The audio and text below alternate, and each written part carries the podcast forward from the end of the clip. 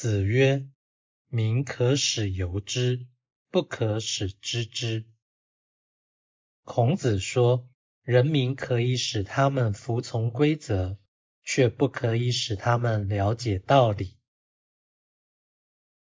道义阐释，由之与知之相对，也就是依从与认识之别，又可说是行与知之分。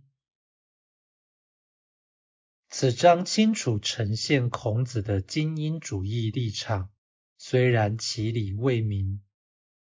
由于凡人能力或才性不佳，教育与统治可以在精神上一视同仁，但在技术上不能不加以分等。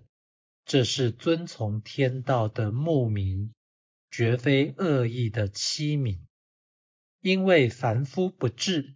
此事的道理难以告知，所以领导者只能默默从事而不能声张，这又可能引起怀疑，实在是危险万分。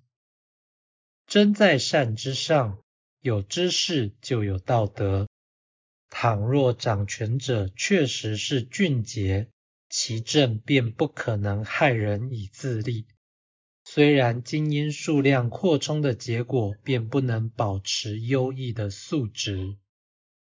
总之，能者多劳，而不能者亦不少劳。差异只在于所悟不同。每个人应自省天人之际，不应该以平等之法与人计较权力。为民喉舌者，应当自问：其所为究竟是民意？还是天意。